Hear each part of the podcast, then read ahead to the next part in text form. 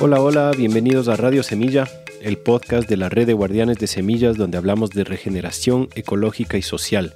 Yo soy Felipe Álvarez y hoy tengo el gusto de presentarles a un invitadazo.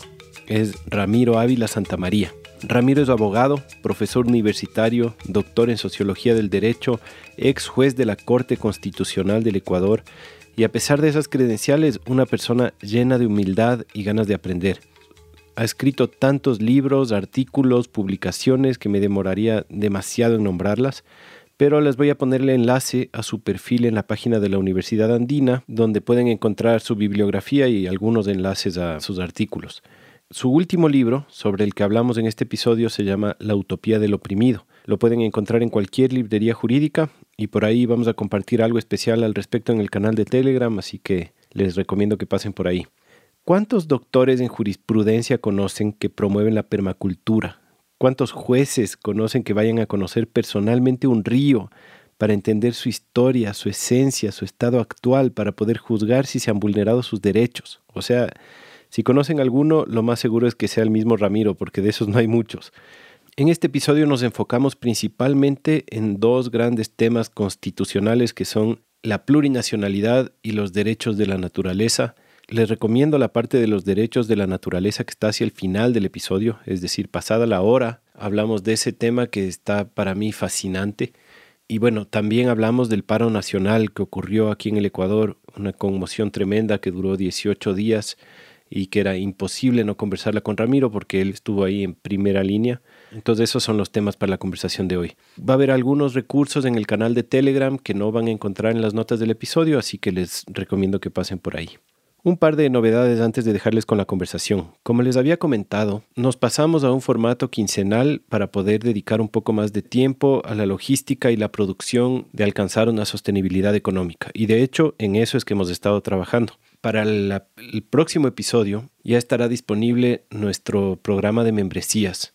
Cuando estábamos dándole vueltas a cómo hacer para la sostenibilidad económica, algunas personas nos decían, tal vez toca cobrar por el contenido. Y nosotros decíamos, no, no puede ser así, tiene que seguir siendo gratis. Tampoco queremos pasarnos a una plataforma exclusiva. Tampoco queremos entrar a un modelo de publicidad en donde el público se convierte más en un producto que en una comunidad. Entonces, lo que decidimos es entregar más, hacer un programa de membresías en donde la gente que se suscriba a nuestro programa obtenga más beneficios aparte del el contenido del podcast. Y esos beneficios van a incluir cosas vacancísimas. Solo para darles un abrebocas, va a haber descuentos en cursos y talleres presenciales y virtuales. Va a haber descuento en productos agroecológicos en diferentes localidades, en Ecuador, pero también en otros países y además van a tener acceso a una carpeta con documentos virtuales como por ejemplo mapas de origen de los alimentos. Así que estamos trabajando en eso y que por favor se suscriban porque aparte de este contenido que ya reciben van a recibir también más beneficios.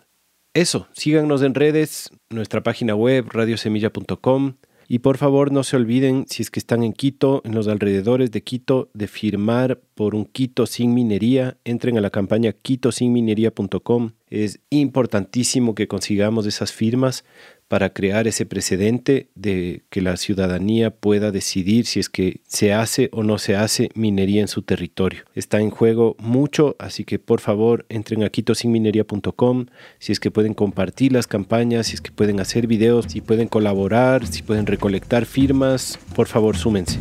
Y sin más, les dejo para que disfruten del gran, pero gran invitado de hoy. Un abrazo. Ramiro Ávila, Bienvenido, finalmente estamos grabando contigo el episodio de Radio Semilla.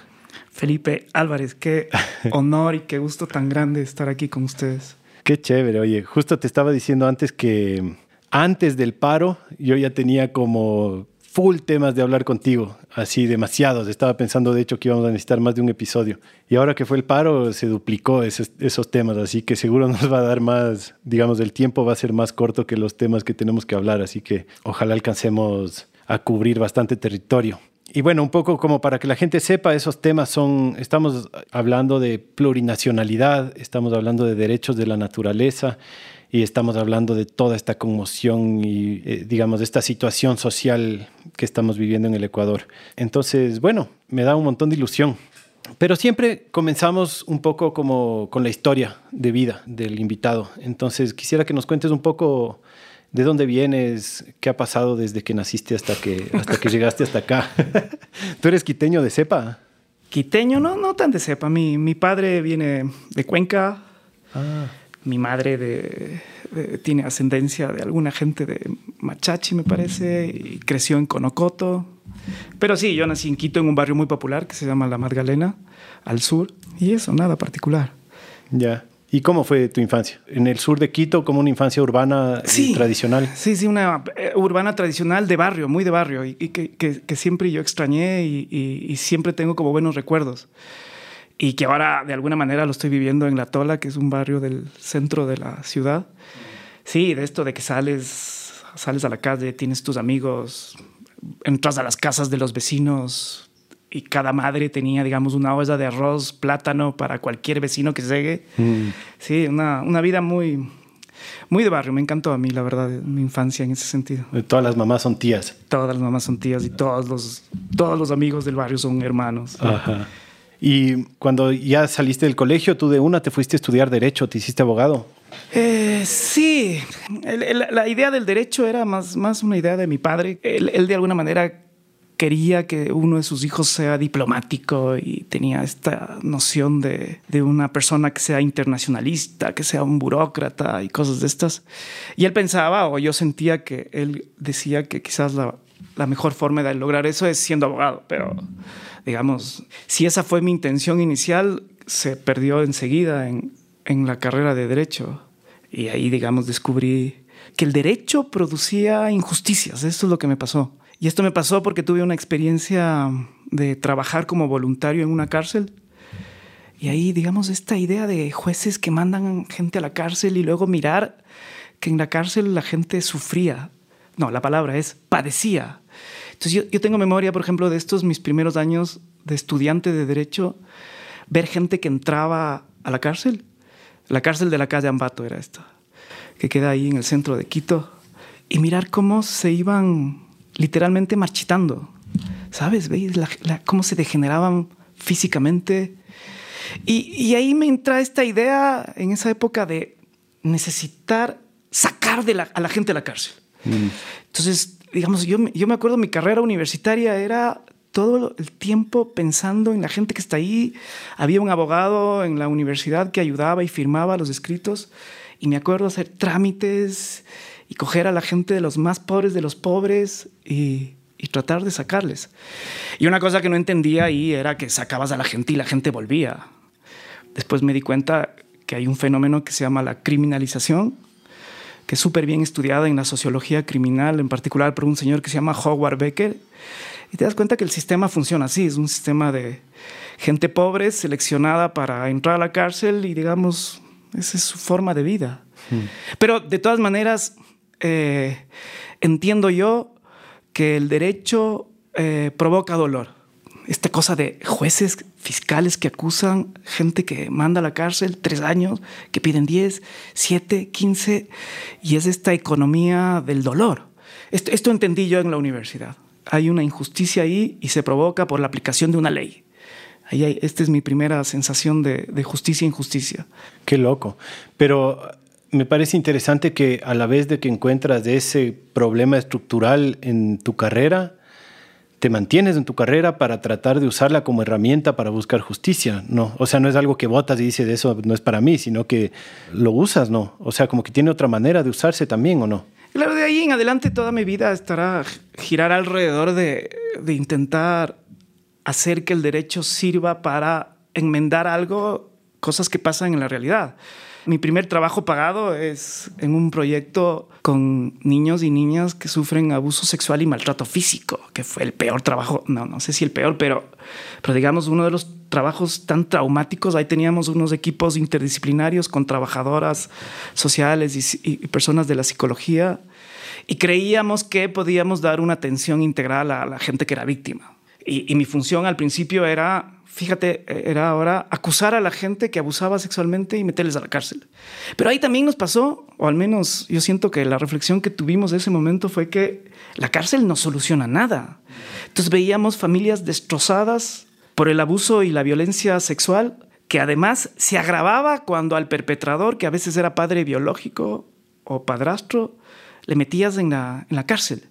Y entonces resultaba que, además del abuso sexual, ahora tenías, me acuerdo clarísimo, un caso donde la, la, adolescente abusada salió a mendigar después de que el padre entró a la cárcel. Entonces te das cuenta, ahí, digamos, otra vez era toparse con injusticias terribles. Ese fue como mi segundo trabajo. Y luego ya me fui a Guatemala y ahí, en cambio, fue esta cosa de, de trabajar ahí en una época de transición.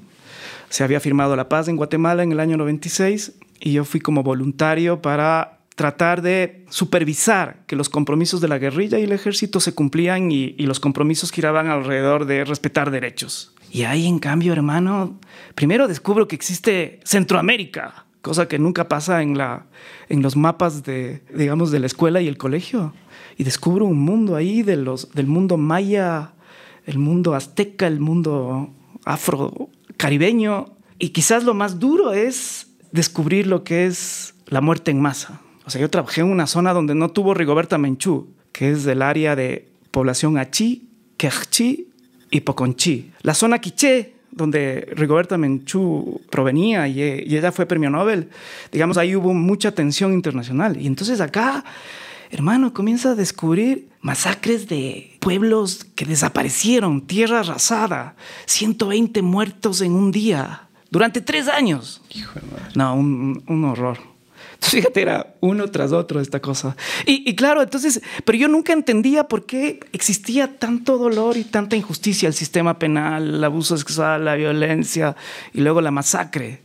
Yo en ese momento creía, fíjate, por eso ahora cuando me preguntaban sobre la violencia de lo que hubo en el paro, yo en ese momento creía que podía ser legítimo una lucha armada contra un sistema absolutamente inequitativo como es el sistema, digamos, capitalista, hasta que vi el efecto de la guerra de guerrillas, hermano. Yo no, o sea, dije, no, este no es la solución. O sea, además fracasó en toda América Latina. Años 60, 70, digamos, fueron de, de, extrema violencia y además de violencia que al final resultó ser inútil. Al final, digamos, para mí era como esto. Y luego tuve chance ya de ir a estudiar y, esto fue como interesante, de, como parar un rato y, y, tratar de entender todas estas cosas. Uf, qué loco, ¿no? O sea, desde que entraste a estudiar derecho fue un baño de realidad así de las peores situaciones humanas posibles. Que es doloroso y a la vez qué básico es poder empaparse de lo que funciona, de cómo funciona en verdad el mundo, ¿no? Porque eso te hace pensar, si no, no, no se pone a pensar realmente. Después tú te fuiste a estudiar al País Vasco. No, antes me fui a, a la Universidad de Columbia en Nueva York. Ahí hice mi maestría y ahí profundizo lo que significa derechos humanos. Ahí entiendo, digamos, el derecho de la gente más vulnerable. Al final, si, si, podrías definir derechos humanos en una palabra, es la ley del más débil. Y es, y es, digamos, más débil de la persona más débil en el sentido de que no tiene nada frente al poder. Poder político, poder económico, poder físico, sino derechos, hermano. Entonces es una idea súper abstracta, pero al mismo tiempo es súper poderosa cuando quien debe cumplir los derechos, digamos, entiende esa lógica de poder limitado por los derechos de quienes lo tienen. Entonces, en Colombia aprendo de forma profunda esta lógica de los derechos humanos y también ahí me doy cuenta que me encantaría como enseñar.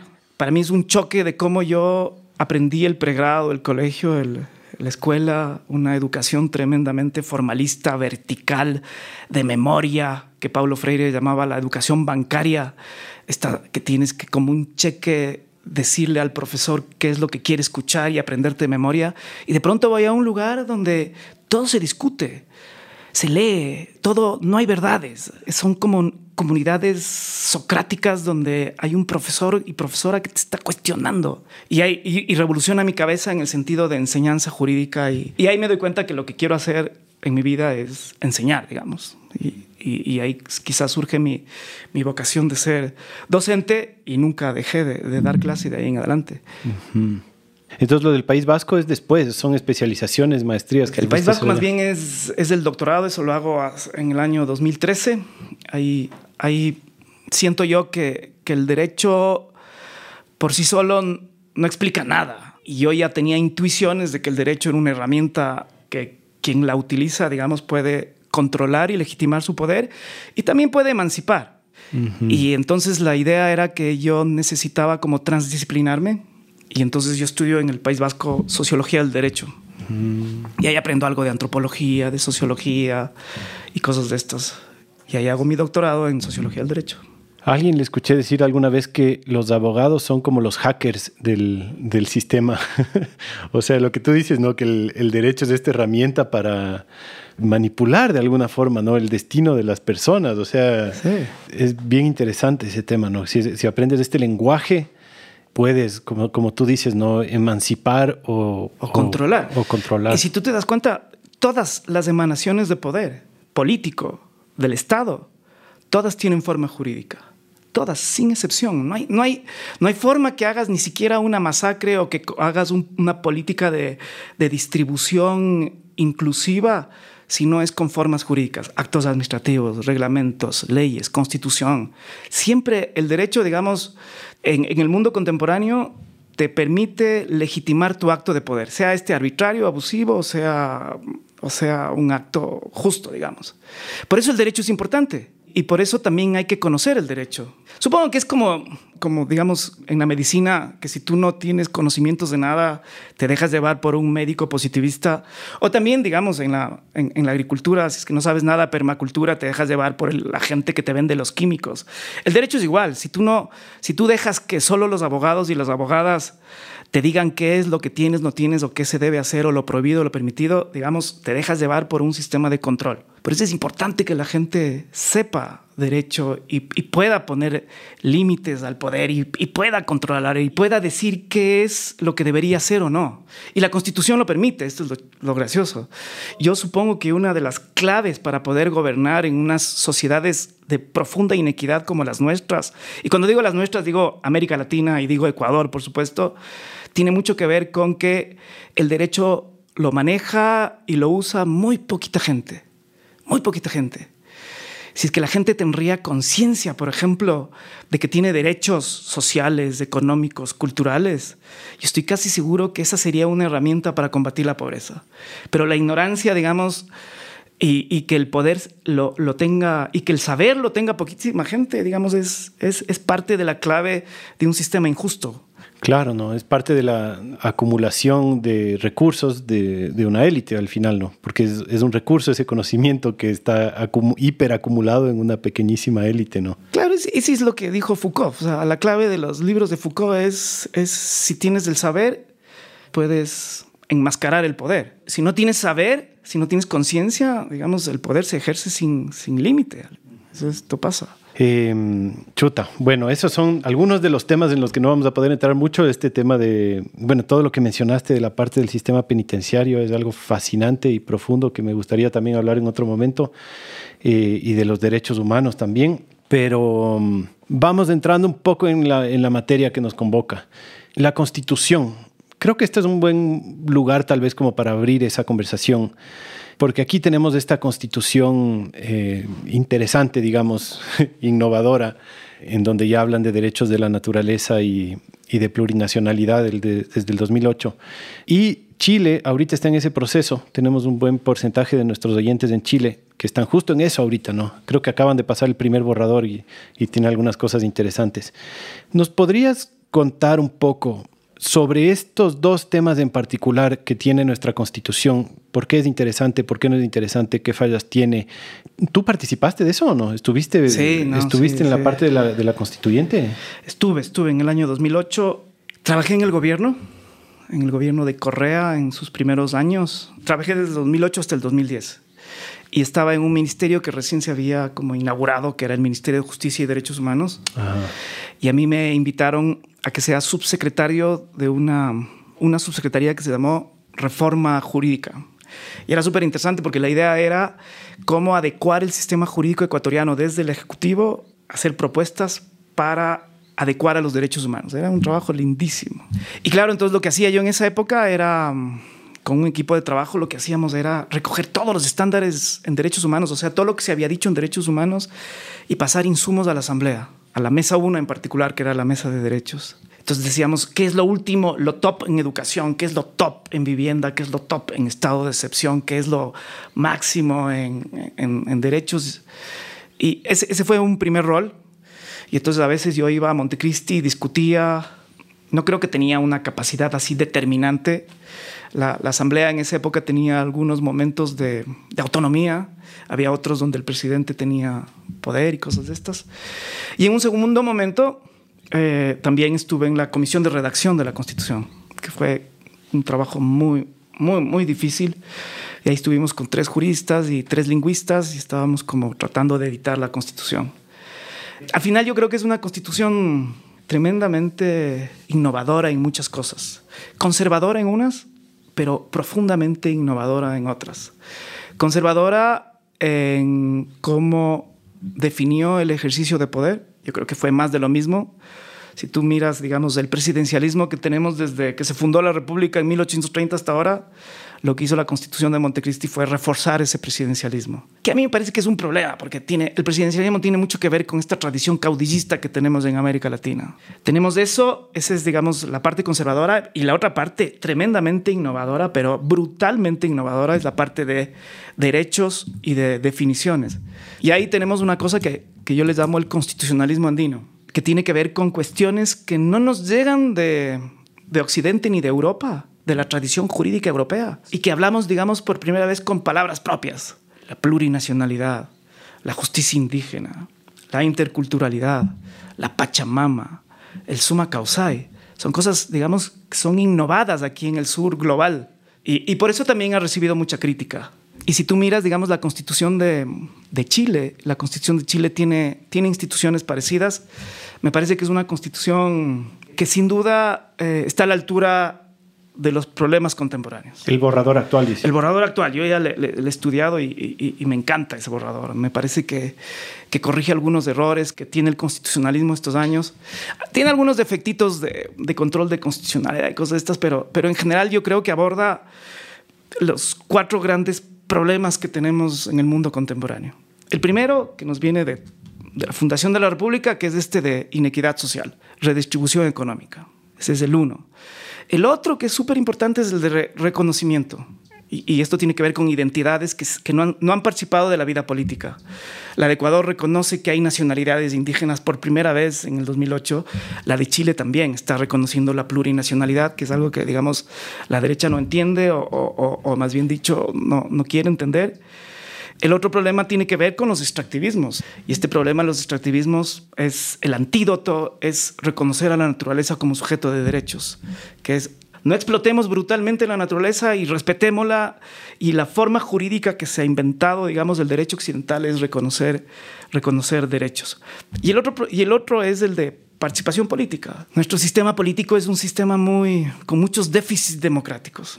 Entonces, si tú miras la constitución ecuatoriana y la constitución chilena, aborda estos cuatro problemas y, da soluciones.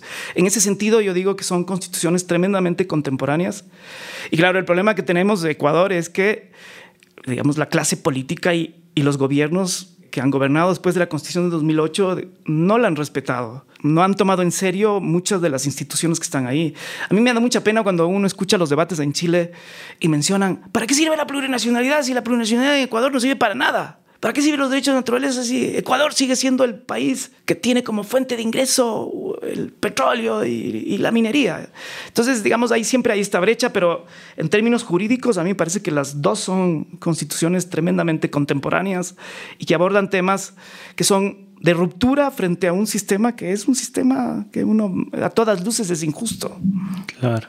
La constitución de Ecuador fue la primera en reconocer los derechos de la naturaleza y la plurinacionalidad primera en el mundo. Sí, ¿Y, a, quién, quién, tiene el crédito de, de, haber salido con esa idea? Esa es una historia bien interesante. Hay, verás, por un lado, yo creo que el, el origen de eso, sin duda, está en, alrededor de un libro que se llamaba Ecuador Postpetrolero, que sacó Acción Ecológica y ahí están algunos ecologistas. Y en esa época comienzan a hablar ya de la moratoria petrolera. Fíjate, en los años 90. Y ahí se va nutriendo, digamos, este movimiento de, de no extractivismo eh, ahí tiene mucho que ver Esperanza Martínez, Alberto Acosta también. Alberto ya había producido algunos libros de estos. Y, también hubo algunas, digamos, algún movimiento ecologista del Deep Ecology Internacional que estuvo por aquí, eh, pero ahí hay debates sobre cuánto influyó o no. Pero lo cierto es que apareció ese artículo 71. Yo, a mí me gusta atribuirle al Alberto Acosta y a la Esperanza Martínez, eh, que por supuesto no responden a, a una iniciativa individual, sino que es un movimiento, digamos, que ya venía de años y que era internacional. También esto se va conjugando con demandas del movimiento indígena, pero tú, por ejemplo, en la constitución de la CONAIE del año 97, en el borrador que ellos hicieron, no encuentras derechos de naturaleza. Entonces, digamos, ahí hubo... Ese es, ese es un tema interesante de, de saber exactamente pero ahí, yo creo que es como todo lo que pasa en la vida, que cuando aparece algo que emerge en el derecho, atrás, digamos, hay una cantidad enorme de ideas que circulan, teorías, de necesidades, de demandas y cosas de estos. Claro, no es como un, no es que sale de un cerebro una idea así, sino que sale de un movimiento social o sale de un, de un campo social. A mí me gusta pensar, ¿no? Como estas teorías de, de los campos morfogenéticos, estos de Rupert Sheldrake, que es como que existe una especie de campo en donde comienzan a surgir o nacer ideas y cosas y eso se contagia ni siquiera necesariamente a través del lenguaje, sino que es como algo que, que está en el, en el aire, ¿no? Es algo así. Sí, por, ejemplo, cuando tú ves ¿de dónde sale Darwin con la evolución? Cuando tú te das cuenta, no, es de la cabecita de él. Había otra persona que al mismo tiempo estaba ya pensando sobre lo mismo y cuando ves, digamos, todos los libros que leía tienen que ver con geología, con observación, con conversar con gente. O sea, lo mismo puedes decir de Newton y lo mismo puedes decir de Einstein, si son cabezas que tienen capacidades para sistematizar cosas pero todos reconocen que atrás, digamos, hay un saber colectivo. Yo no creo que hay una brillantez individual, sino que siempre, siempre son cosas que se comparten y son cosas que se aprenden y son cosas colectivas, siempre. Claro. Ahora, a ver, entre plurinacionalidad y derechos de la naturaleza, que son como los dos temas grandes que tengo en mi, cabeza para hablar, comencemos con el de la plurinacionalidad, si te parece. Tú mencionaste esto, ¿no? de, que es un tema de reconocimiento, no es un tema de otorgamiento las nacionalidades que estaban en este territorio ya estaban desde mucho antes de que exista un Estado, una nación o una república. Y lo que hace esta constitución es reconocer que esas nacionalidades existen, ¿no? ¿Qué instituciones se instalan para garantizar eso? O sea, ¿cómo se ve eso en la práctica? Porque yo veo un montón de problemas ahí, ¿no? O sea, como como de reconocer diferentes nacionalidades, hasta qué punto reconocemos diferentes sistemas jurídicos, hasta qué punto reconocemos diferentes libertades o derechos, hasta qué punto nos cobija una sola nación y en qué punto estamos separados de esas diferentes nacionalidades. Es que la, verdad es que si tú miras, yo qué sé, los libros de Enrique Ayala, Amora, sobre la, sobre la historia y la periodización de la historia, el Enrique en la época republicana, el criterio para periodizar a la época republicana es la nación. Entonces es el surgimiento de la nación, la consolidación de la nación y luego la nación diversa. Pero fíjate lo que fue en términos sociales, políticos, jurídicos, construir una nación, que era básicamente tú, Shuar, tú, Guaurani, tú de la costa, tú de la sierra, tú de Galápagos. Todos somos ecuatorianos. Nos cobija el himno nacional, una moneda, un idioma, siglo XIX una religión que era la católica y que hasta en la constitución era como obligatoria en alguna de esas. Eh, entonces, fíjate, esa construcción de nacionalidad significaba la ruptura de muchas identidades. El siglo XIX y el siglo XX, Ecuador y todas las guerras que tenemos y todas las cosas, es una lucha feroz por construir una nación y que tú puedas decir, soy ecuatoriano o ecuatoriana. Fíjate la ruptura que fue en el año 2008, el decir, de pronto, ya no somos una nación, sino que reconocemos que hay varias naciones. Esto, digamos, en términos de de construcción de la identidad nacional, a mí me parece que es súper importante y creo que no los llegamos todavía a, a digerir. Esto significa, cuando tú, o sea, si, ahorita le preguntas a, mi hija de 16 años o a cualquiera persona que está en, en cuántas, enumérame cinco nacionalidades indígenas del Ecuador, y estoy seguro que muy pocos lo van a saber. Muy pocos los van a saber. De ahí lo que, lo que quiero marcar es que, por un lado, ese reconocimiento significaba decir que somos una identidad, somos ecuatorianos y ecuatorianas como común, pero al mismo tiempo tenemos un montón de nacionalidades, 16 nacionalidades, 16 idiomas, 16 culturas, 16 formas de ver el mundo, 16 sistemas jurídicos, 16 formas de organizar políticamente un territorio. Es increíble lo que está ahí. Entonces, siempre fue las nacionalidades varias que hay en Ecuador, siempre fue un problema. Y la constitución de Montecristi te dice, no, es una riqueza de nuestro país, es una, es una oportunidad para conocer y comprender cosas. Fíjate, en, la, en, la, en este conflicto que acabamos de tener en Ecuador, tú, yo creo que ahí se, se notó, para mí, digamos, una de las cosas que se notó fue la poca plurinacionalidad del Estado ecuatoriano.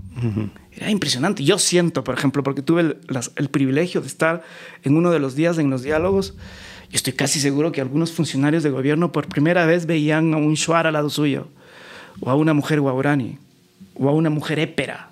¿Sabes? Era a, una, a un cofán. o sea, ver con tus ojos las 16 nacionalidades en un solo salón. Yo, personalmente, yo digamos que, que, siento que tengo curiosidad por esto, es, es alucinante. Y oír sus discursos, oír, oír sus formas de vida, yo creo que era muy aleccionador. O sea, era un momento de plurinacionalidad. Así le veo yo ese diálogo. Aunque la gente dice que se rindió el Estado y no sé qué cosas, a mí me parece que fue un momento increíble de mirarnos como país.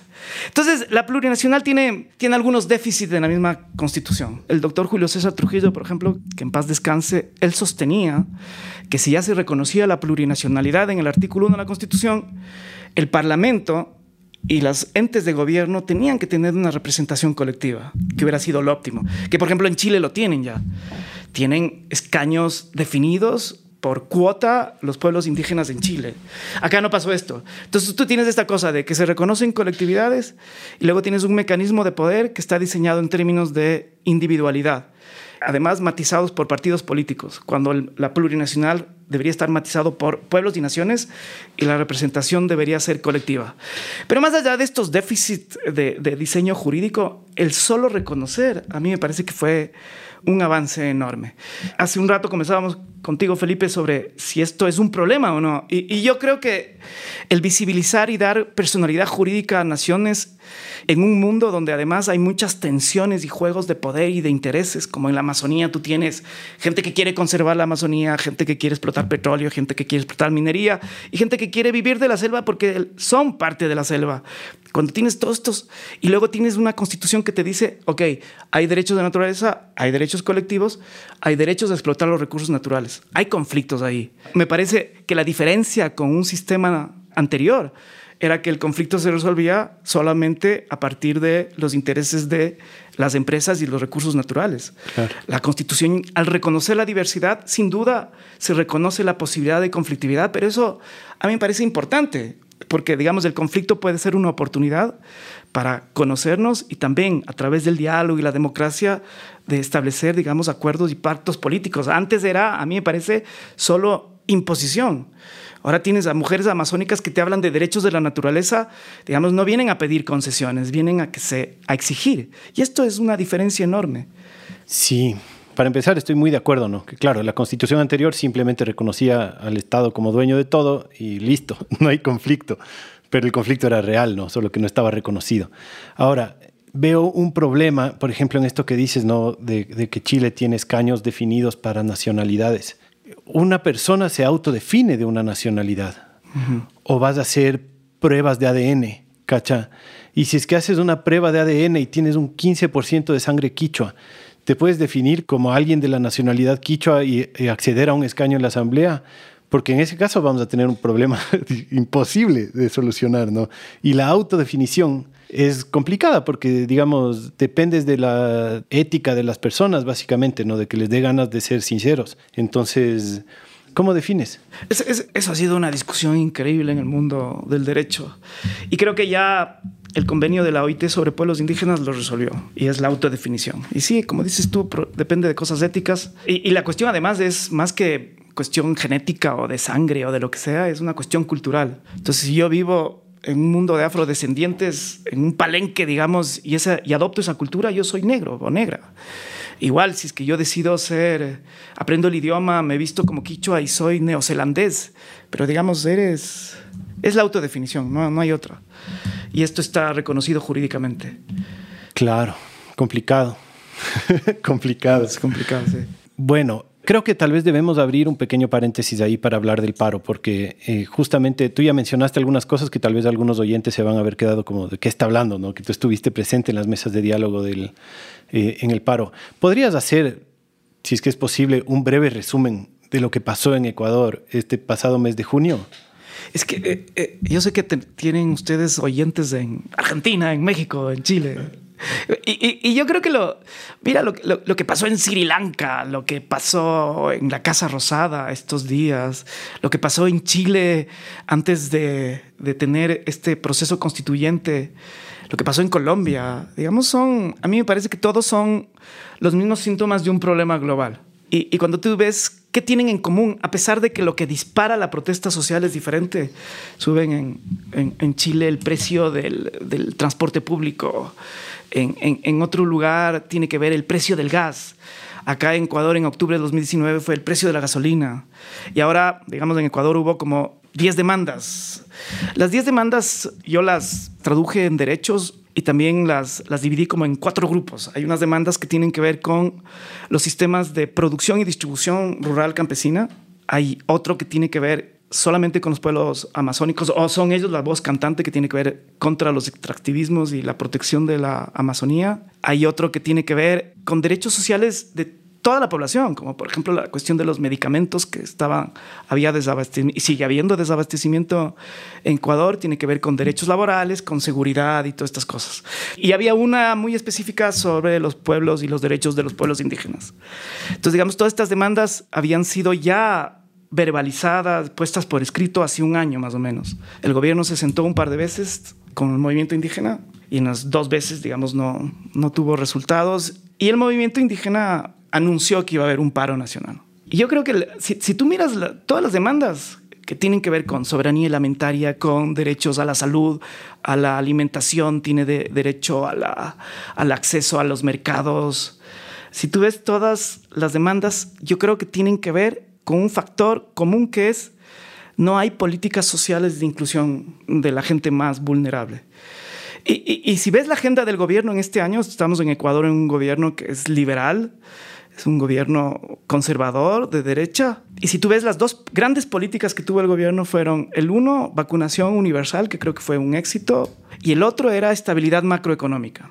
Ahí tienes, digamos, el Ecuador estaba como alimentando un fondo ahí para aumentar o, disminuir el riesgo país y esto creo que también a su manera, según están en los indicadores, lo hizo bien. Pero descuida absolutamente políticas de inversión social. Y quizás la forma más evidente de ver eso es, digamos, la, carestía de la vida y los pésimos servicios públicos que, que hay en Ecuador. Y entonces se anuncia este paro y yo creo que el paro cobra una inusitada fuerza cuando el gobierno decide tomar un rumbo de abordamiento al paro desde una lógica de seguridad y de fuerza. Entonces fíjate las medidas, las primeras medidas que toma los, los 10 primeros días del paro. La primera, es detener a la cabeza o al líder visible del movimiento indígena. Le detiene y le acusa de, de un delito de obstaculización de la vía pública. Primera cosa, a la fuerza. Con esa lógica de elimino al líder, elimino al movimiento. Y lo que pasó es que se hizo visible el paro, se hizo visible las demandas y también, digamos, hubo un rechazo generalizado a una medida, digamos, a, mí me parece arbitraria. Segunda medida que toma, las entradas a Quito las pone cordones policiales a la fuerza. Entonces, algo así como cierro las puertas de Quito y nadie entra a Quito. Y ahí tienes una primera manifestación de represión. La tercera medida que toma es tomarse el lugar donde siempre el movimiento indígena ha hecho asambleas, que en Quito se llama el Ágora de la Casa de la Cultura. Y cuando digo se toma, es entran militares y policías y, literalmente se quedan ahí para que no pueda entrar el movimiento indígena. Y la cuarta medida, que es la contextual, es que hace un estado de excepción. Restringe derechos, restringe el, derecho a la reunión, el derecho a la manifestación. Y digamos, todo esto hace que la violencia se multiplique. Y luego tuviste esto que sentimos acá en Ecuador, es que poco a poco los mercados y la economía se fue como encareciendo, hubo desabastecimiento. Y entonces yo, yo siempre dije, aquí el gobierno tiene dos alternativas, o sigue usando la fuerza, o la otra, que es utilizar los mecanismos institucionales y dialogar. Y al final, digamos, acabaron, a pesar del desprestigio que hubo al movimiento indígena por un lado y en particular a su líder por otro, digamos, acabaron dialogando porque no había otra. Entonces esto es lo que pasó acá en, Ecuador. Y a ti te invitaron a esas mesas de diálogo, o por lo menos a la primera, ¿verdad? Claro, yo voy de casualidad, ¿verdad? Porque alguien le dice, oye, llama a alguien para que para que vean que no nos vean las caras de idiotas en el, en el diálogo, llama a alguien que tenga algún tipo de autoridad moral y que pueda hablar en público, yo qué sé. Me llaman de la CONAIE. Y apenas me llamaron a mí, yo dije, por Dios, yo lo último que tengo es calidad moral, así que llamen a la Nelsa Curbelo, llamen a la, a la Elsie Monge. La CONAIE, para los que no saben, es la... El Consejo de Nacionalidades Indígenas del Ecuador. Es, es una organización Confederación, ¿no es? Confederación, sí, sí. Confederación, de Nacionalidades Indígenas. Además, es una organización histórica que tuvo su... Se estrenó en el año 90 con un paro impresionante que paraliza al país y refleja unas, unas formas de... Reúne a las nacionalidades indígenas del Ecuador y tiene unas, unos sistemas democráticos bien interesantes de tanto de toma de decisiones como de designación de autoridades. Fíjate esa forma de democracia. Tú nunca tienes una autoridad que se reelige en la CONAIE. ¿No hay cómo? No hay cómo. Es, en eso es medio corporativo. Y la otra cosa que a mí, a mí siempre me impresionó desde el año 90 es esta cosa de, perdone, hablando con el presidente o con quien sea, tengo que consultar a las bases. Y tienen un sistema de del el consejo, luego tienen uno de segundo orden, donde están las autoridades de los pueblos nacionales, luego tienes otro, donde están de las comunidades, es un sistema de abajo para arriba impresionante. Fíjate, la plurinacionalidad tiene mucho que ver con esto, porque la segunda palabra que está al lado de la Constitución se llama interculturalidad. Y básicamente es, podemos aprender los, los comunidades y pueblos indígenas y afrodescendientes de la sociedad mayoritaria mestiza estatal, pero el Estado también puede aprender. Nuestra democracia es tan deficitaria que yo digo, bien podríamos hacer con esto de aprender un poquito de estos sistemas de organización y de democracia comunitaria que tienen las comunidades indígenas. Fíjate otra cosa que, pasó en el paro que a mí siempre me llamó la atención. Fíjate cómo eran, a dónde iban las máximas autoridades a tomar decisiones. El presidente de la República se reúne en gabinete, un gabinete absolutamente de gente mestiza de clase media alta alta, y aparece en muchas veces en fotos con los militares. Incluso aparece un día con chaleco militar. El vicepresidente aparece un día entregando comida a un, a un grupo de personas del ejército. Y fíjate el otro lado, este señor Isa, en una asamblea en el Ágora, en donde tenían voces personas estudiantes del movimiento LGBTI, feministas, de la comunidad de no sé dónde, de no sé dónde. A mí me, yo dije, Dios mío, aquí tienes todos los tipos de democracia que está. La, Constitución reconoce tres tipos de democracias. Una democracia que es la representativa, que es la estatal. Una democracia que es la participativa, que es la que vimos cuando se sienta el movimiento indígena con los ministros de Estado, que es el Estado abre para tomar decisiones a gente que no tiene representación en urnas. Y luego tienes la, la democracia comunitaria. Hubo dos días en el Ecuador donde tenías esos tres tipos de democracia en acción la una, que los representantes intentaron, digamos, utilizar un mecanismo para destituir al presidente. Tenías al presidente usando estados de excepción, usando la constitución y todas estas cosas. La otra, tenías ahí gente que intentaba hacer el diálogo, líderes con ministros. Y la otra, tenías el ágora de la Casa de la Cultura donde la gente hablaba y era esta, es, increíble. Yo creo que, por ejemplo, ahí la constitución, cuando reconoce esos tres tipos de democracia y cuando miras y ligas eso con la plurinacionalidad del intercultural, es cuánto nos enriquecemos, porque las democracias, estos tipos de democracia no son excluyentes, sino que deberían complementarse. En dos días vimos los tres tipos de democracia actuando. Increíble. Cierto, ¿no? Qué increíble.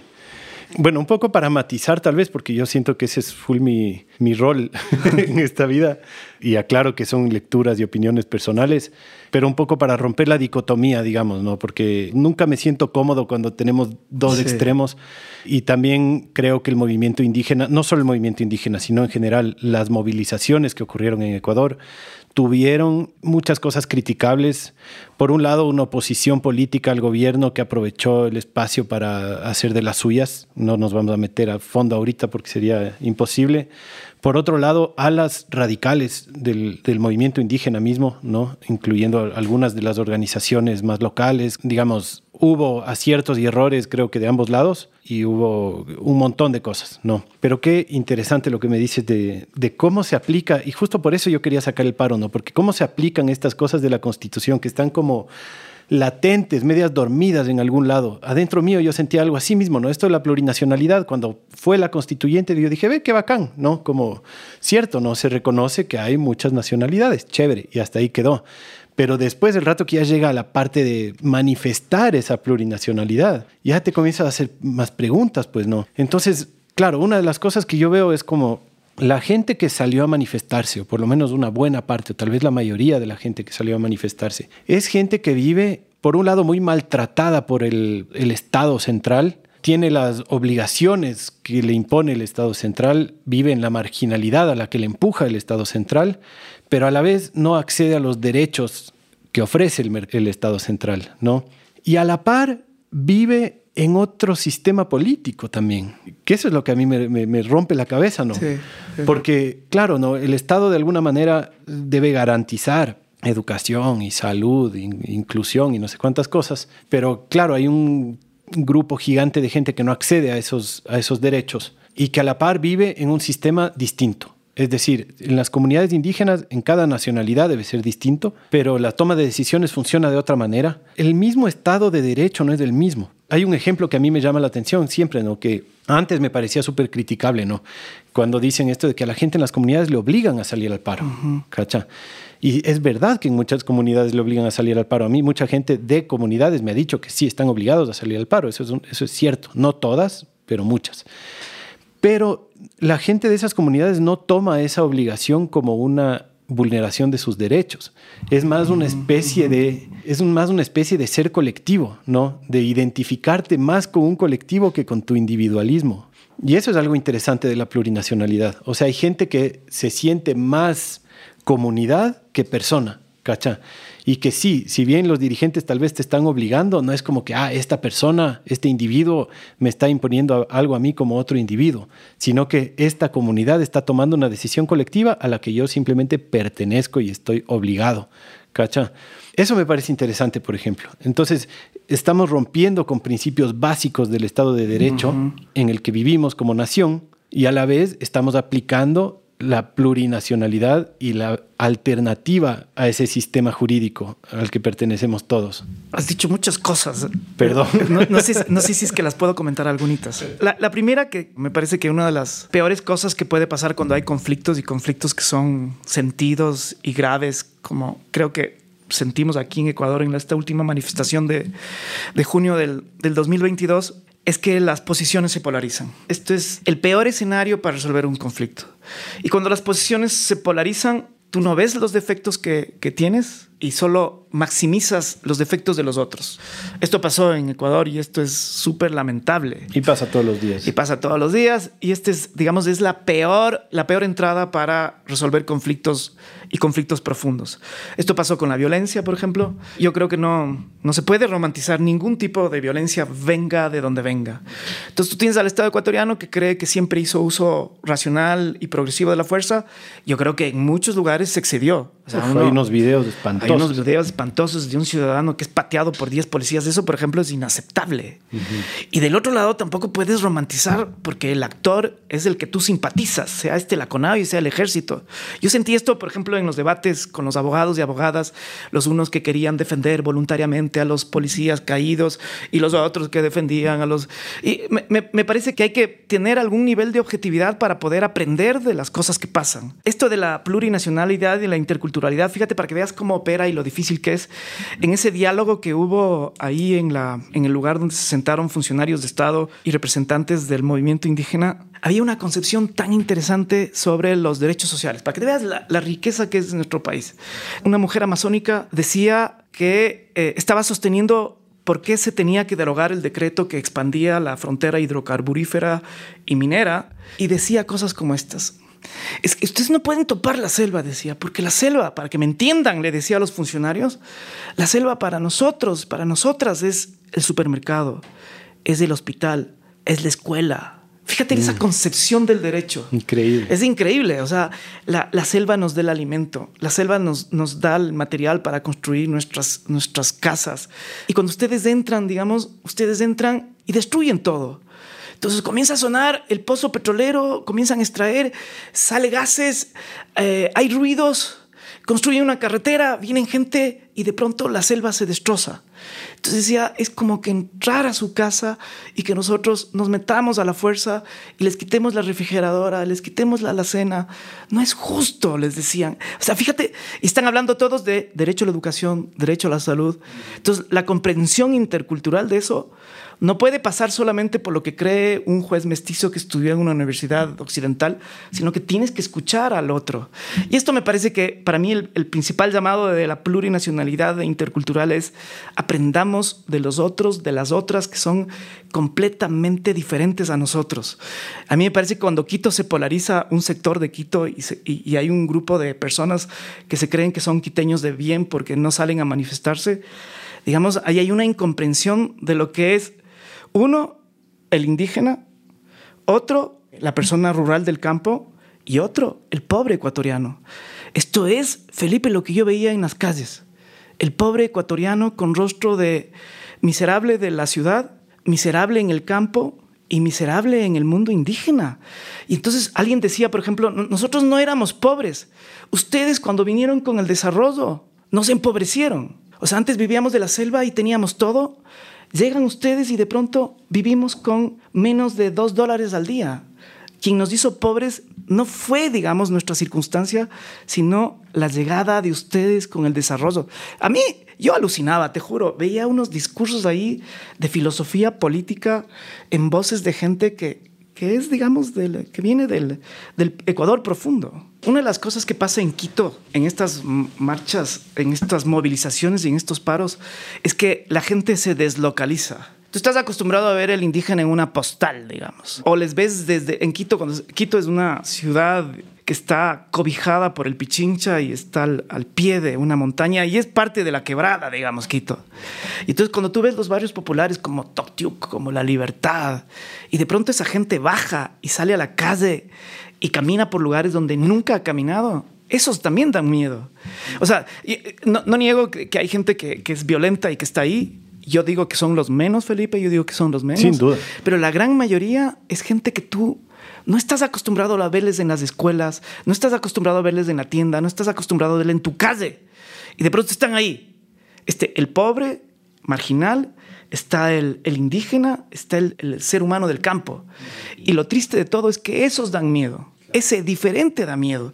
Entonces, ese, a mí parece que es el Ecuador que todavía no arrancamos de conocerle. Cuando yo, por ejemplo, ahora tengo a mi hija que está estudiando Heidegger, está estudiando Nietzsche, y claro, cuando yo te juro, no quiero romantizar, pero cuando yo escucho a las mujeres amazónicas, tienen tanta filosofía de la vida, esta, esta relación, por ejemplo, de, de, de, tener una relación íntima con la naturaleza, que a mí me interesa mucho en términos de los derechos de naturaleza, que es algo que yo, yo intento estudiarlo. Tú la puedes encontrar, digamos, en la filosofía romántica europea, en Goethe, pero también le puedes encontrar en la doña Alicia Cabuilla, que es una mujer guaurani, ¿entiendes? ¿Y qué es, lo que, qué es lo que dan en nuestras escuelas? ¿Cuál es el programa? Te hacen una cosa lejana del siglo XIX allá, cuando tienes aquí, digamos, una, un semillero de comprensión de la vida y de lo que es el sentido de la dignidad. ¿eh? Total. Estoy muy de acuerdo. Y, y esta situación, yo lo que valoro mucho del paro es eso, ¿no? Que te saquen de tu, de tu zona de confort. Eso me parece bueno. Y que veas gente que no has visto y que veas manifestaciones que no has visto y que entiendas cosmovisiones que no conocías, me parece súper valioso, aunque te toque pasar un poco de miedo, ¿no? Eso creo que es valioso, creo que a veces nos falta, vivimos realidades tan aisladas que es bueno romper esa burbuja. Eh, estoy de acuerdo contigo, o sea, yo, yo sí creo que hay una... Yo veo la protesta algo más o menos así para, para poner una metáfora, verás. Es como, en la ciudad estamos súper acostumbrados a que en los semáforos la gente te pida caridad y te golpee el vidrio, que quiera limpiar tu parabrisas, que te venda un chicle y cosas de estas. Digamos, convivimos con la miseria y con la pobreza. Y a veces, digamos, das 10 centavos, 20 centavos y sigues la vida.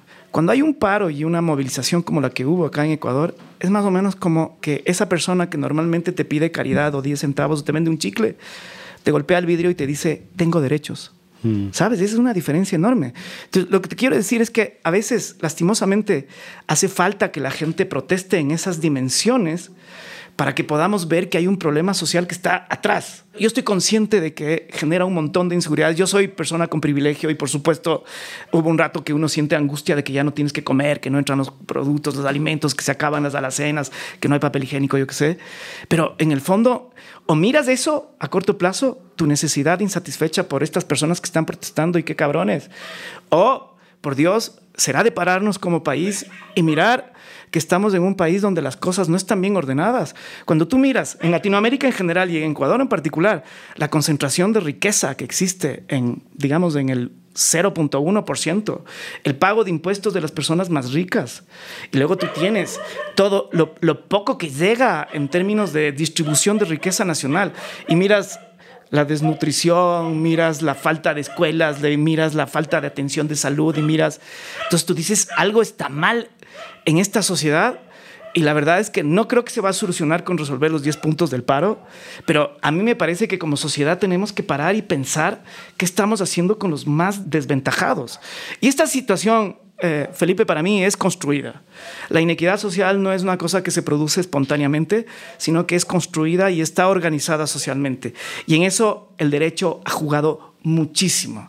Por ejemplo, el hecho de haber reconocido y que el centro de atención de la economía gira alrededor de la protección de la propiedad privada individual y cuando los propietarios en general y quienes tienen propiedad intelectual son poquísimos, el derecho está abandonando a un montón de gente que tiene otros derechos que no están regulados y que no están bien exigidos. Entonces, ese es el problema, Felipe. Entonces, a mí me parece, todos jugamos un rol y en ese rol, digamos, nosotros o contribuimos a la inequidad a nuestra manera, por las formas como consumimos, o también contribuimos a la destrucción del planeta por la forma como consumimos. Y de ahí, por ejemplo, yo tengo una admiración profunda a los guardianes de la semilla y a esta radio, porque yo, yo siento que, por ejemplo, acá atrás de estos micrófonos ha habido un montón de gente que ha sido consecuente con conservar el planeta, con regenerar, regenerar el, planeta en el mundo, en tus metros que te rodean y también regenerar socialmente, que es parte del podcast este, regeneración social y natural. Por eso admiro tanto esto, Felipe. Por eso a mí, para mí siempre te he dicho que es un honor estar acá y yo los vengo siguiendo desde hace tanto tiempo.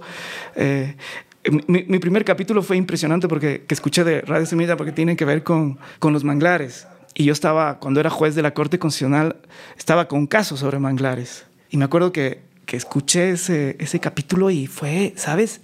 Oír la voz de, de, de, Paolo Realpe. Y después, claro, me, comencé a buscar cosas sobre esta gente de los manglares. Comienza a hablar como que te estuvieran cercenando un dedo cuando te cortan el manglar, ¿sabes? y, y, ver todo lo que significaba, digamos, para una gente que vive cerca del manglar, conservar y proteger. Entonces yo dije, Dios mío, esto es, o sea, ¿por qué proteges el manglar? No es, no es solamente porque es una cosa abstracta o una cosa que está lejana en Esmeraldas. Hay gente que vive con el manglar, del manglar, y digamos, y le agradece al manglar, ¿sabes? Esto es, por, eso yo, en este libro que, que, te regalé sobre la utopía del oprimido, tiene mucho que ver con esto de que hay gente que está subvirtiendo el sistema desde la cotidianidad. Por ejemplo, cuando, uno dice, ¿cuál es la solución de este país? Yo, yo digo, por Dios, a nivel de comunidad, a nivel de familia, hay un montón de guardianes de semilla que lo están subvirtiendo, ¿sabes? Que no están pensando en el capital, que no están pensando en ganar, que no están pensando en propiedad intelectual, que están mirando la naturaleza para aprender de la naturaleza y que están viviendo de forma diferente, con todos los conflictos que tenemos los humanos, pero lo están intentando, ¿sabes? A mí me, a mí me alucina esto de que están haciendo ustedes en este proyecto y que lo siguen difundiendo. Qué bacán, gracias. A mí también, a mí también me fascina. Por eso hago este podcast, porque me encuentro con tanta gente tan bacán como tú mismo y todos los anteriores y futuros invitados que comparten esa experiencia linda, ¿no? Sí, y te tengo que presentar a mi cuñado, Paolo, algún, algún día de estos. Claro, el Pablo es mi cuñado. Es fantástico. Luego vi, luego, luego, ¿cómo es la vida? Porque luego vi un video también de, de, de, gente conocida tuya. Y, Del David Lazo, que es otro guardián de semillas también, pues. Claro, y, fantástico. tiene un video lindo. Vamos a poner en las notas ahí del Pero fíjate cómo, cómo, se van enlazando las cosas. A mí, por ejemplo, ese video, ese video que hizo David Lazo es impresionante porque tú puedes asociar cómo un grupo de afros, afros ecuatorianos están en la Carolina, están siendo estigmatizados por la policía. ¿Qué hace un grupo de afros en un parque? Robar cuando estaban, digamos, jugando boli. Y ese video, digamos, tiene la virtud de asociar un acto de, represión con un acto cultural que era el proyecto que tenían ahí en Quito sobre comida esmeraldeña, digamos, y es, fíjate cómo se enlazan las cosas. Y esto para mí es lo fascinante de la permacultura, todo, todo es un sistema que está entrecruzado. Por eso, si uno mira lo que ustedes hacen, digamos, en permacultura, y uno mira, yo qué sé, el fenómeno carcelario, la violencia en las cárceles, tú vas a ver que todo está ligado. Falta de política social, falta de trabajo, narcotráfico, todo está ligado. Paro del 2022, todo está relacionado. Y a mí me parece que el problema que tenemos en la sociedad esta mayoritaria es que somos miopes. El derecho, por ejemplo, es absolutamente autónomo de todo, de todas las ciencias, de la política, de la ciencia social, de la antropología. Y esa miopía, para mí, es una de las causas de un sistema económico que solo mira cositas a corto plazo, como explotar todos los barriles de petróleo que están en la Amazonía durante los últimos cinco años y destrozar la Amazonía, por ejemplo, es, no, no tiene sentido. lo que está pasando o, la resistencia que están teniendo en el Choco Andino contra la minería. Entonces, es, es, esta, la gente que mira integralmente, como hacen los permacultores y muchas de las personas que estaban acá, digamos, tienen esa capacidad de mirar a largo plazo, de tener paciencia, de aprender, de ensayar, de equivocarse, de seguir. Esto es lo que yo aprendo en, en, Radio Semilla, ¿sabes? Y, en cambio, cuando tú ves al gobierno, es, yo siento todos esos proyectos son a corto plazo y de una necedad absoluta y de una ceguera sobre a quién afecta y quién beneficia. Yo sostengo que benefician a poquitos y afectan a un montón de gente. Entonces ahí, ahí digamos, eso es... Así está diseñado, total. Eh, ¿Qué es esto del que tú mencionas en tu libro, no? Que se llama La utopía del oprimido. Lo estoy comenzando a leer, yo todavía no lo termino, pero está increíble. Y ahí mencionas esto de la modernidad hegemónica, ¿no? Y lo que yo entiendo de esta modernidad hegemónica que criticamos es este modelo extractivista, ¿no? Extractivista en todo sentido, es decir, extracción de recursos naturales, pero también extracción laboral, extracción de la atención, ahora que es la nueva economía, extracción económica, ¿no? Como que todo el sistema este extractivista está diseñado para lo que tú dices de llevar todos esos recursos a, casi nadie y quitar esos recursos a casi todos, ¿no? Estoy súper de acuerdo contigo, en especial en los temas extractivos, por ejemplo, ¿no? de cuando ya van a tu territorio y te rompen tu, como dice la señora de la selva, ¿no? te rompen tu refrigeradora, tu, centro comercial, tu ferretería, te rompen todo. Eh, no hay de otra que salir de ahí y decir no me, no me entras acá y punto, cacha, a la fuerza o como sea. Eh, de ahí hay otras de las demandas con las que no estoy tan de acuerdo, ¿no? que igual es una postura bien personal mía y no de la red, que yo pienso que hay que evitar demandar al Estado que te garantice acceso a bienes centralizados y controlados por el Estado, ¿no?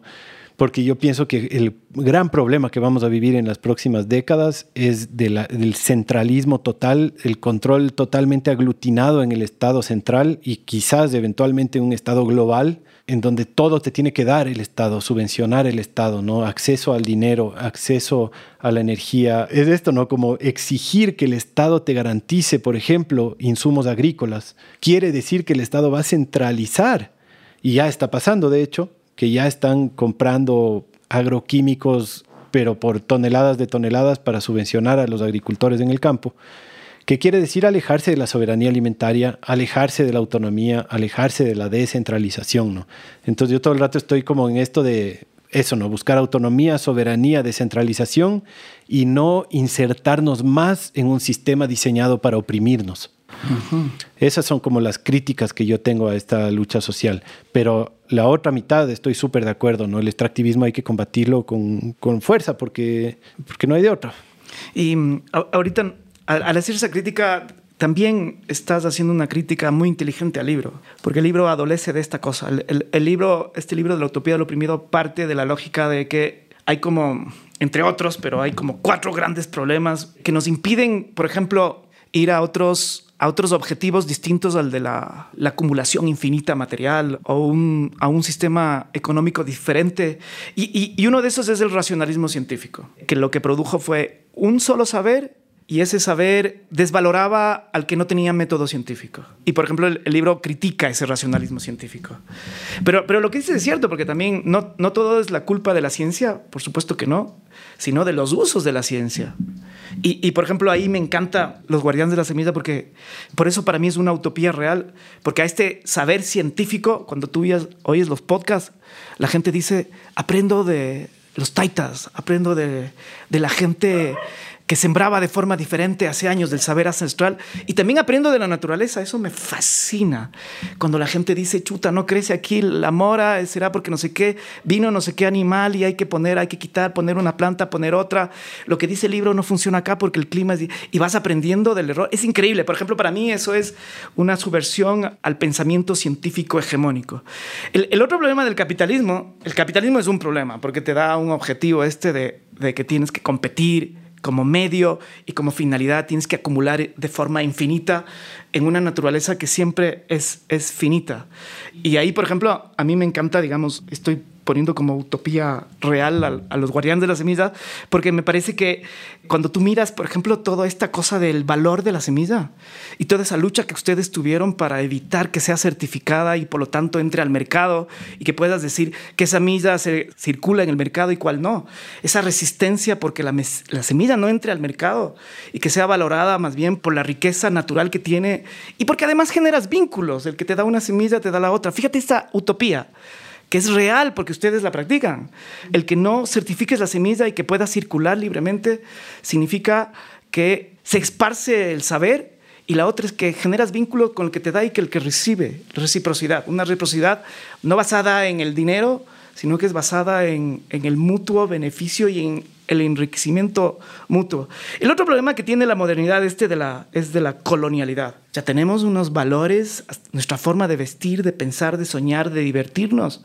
Todo nos viene desde, ¿desde dónde? Entonces, cuando yo miro, por ejemplo, que hay muchos ejemplos en, en los podcasts de gente que deja lo urbano y se realiza y aprende a vivir en armonía con la naturaleza, no me digas que se está rompiendo la colonialidad del poder, del saber, de la cultura. Es impresionante. Y el otro es el sistema político, este sistema de una democracia liberal que es tremendamente tacaña para la participación. Y, yo hace un rato te preguntaba antes de, grabar cómo estaba estructurado los Guardianes de la Semilla y tú me, me hablabas de una organización donde, digamos, las prácticas van haciendo normas y donde la confianza en el uno y en el otro y donde digamos hay una estructura donde vas entrando y saliendo en función de tu de qué es lo que haces en la vida. A mí me parece increíble eso.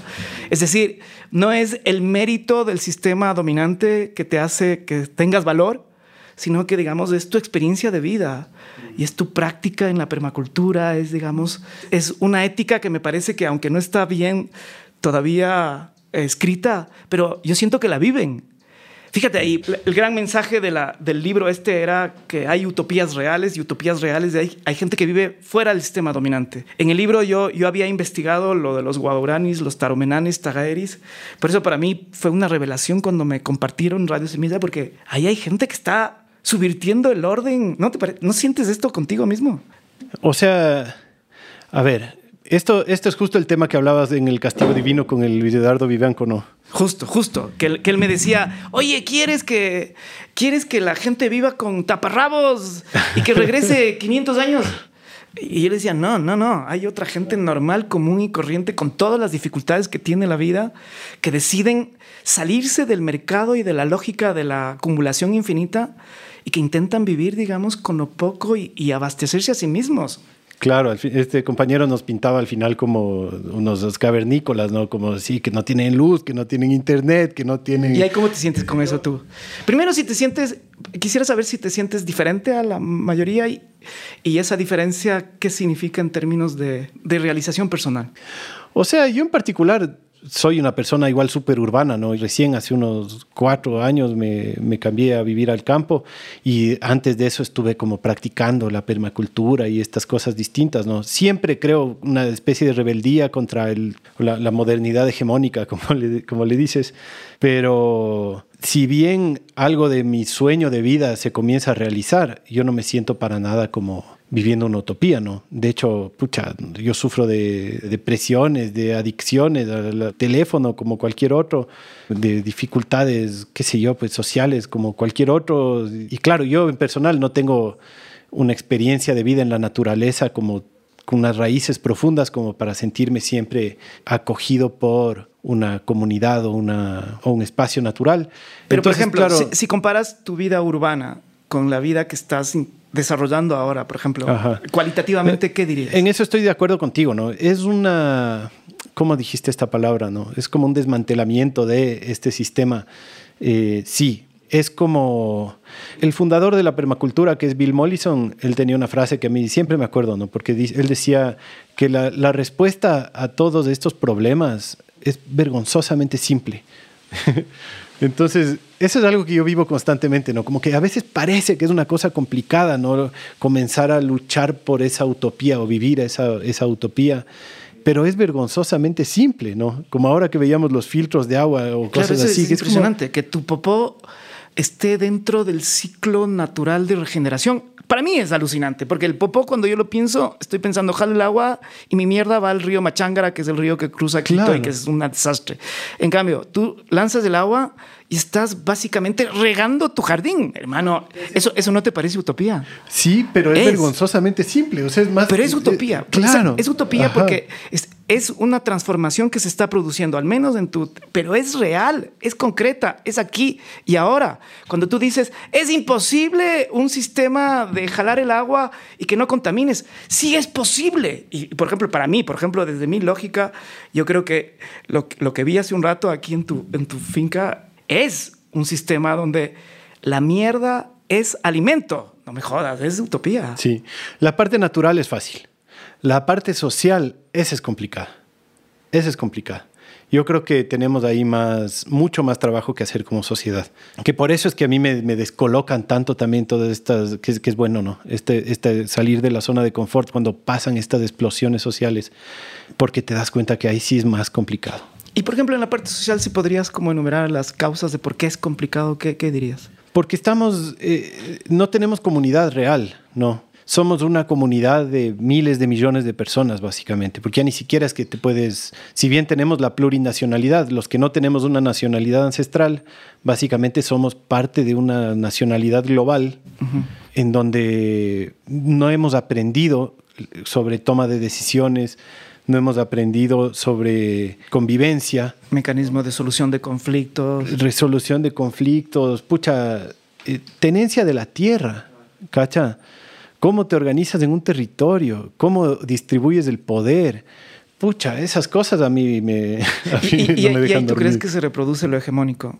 Es decir, este sistema donde el, donde el caudillo es importante, donde el autoritario es... Sí, ahora ya me estás entrevistando a mí, ¿no? Pero eh, sí, yo siento que sí, que seguimos metidos en sistemas hegemónicos muy profundos, porque esa, esa hegemonía viene de, de, estructuras muy antiguas también, no es tan nuevo. Digamos, si bien el capitalismo institucional ya es mucho Pero no hay que ir muy lejos, la escuela.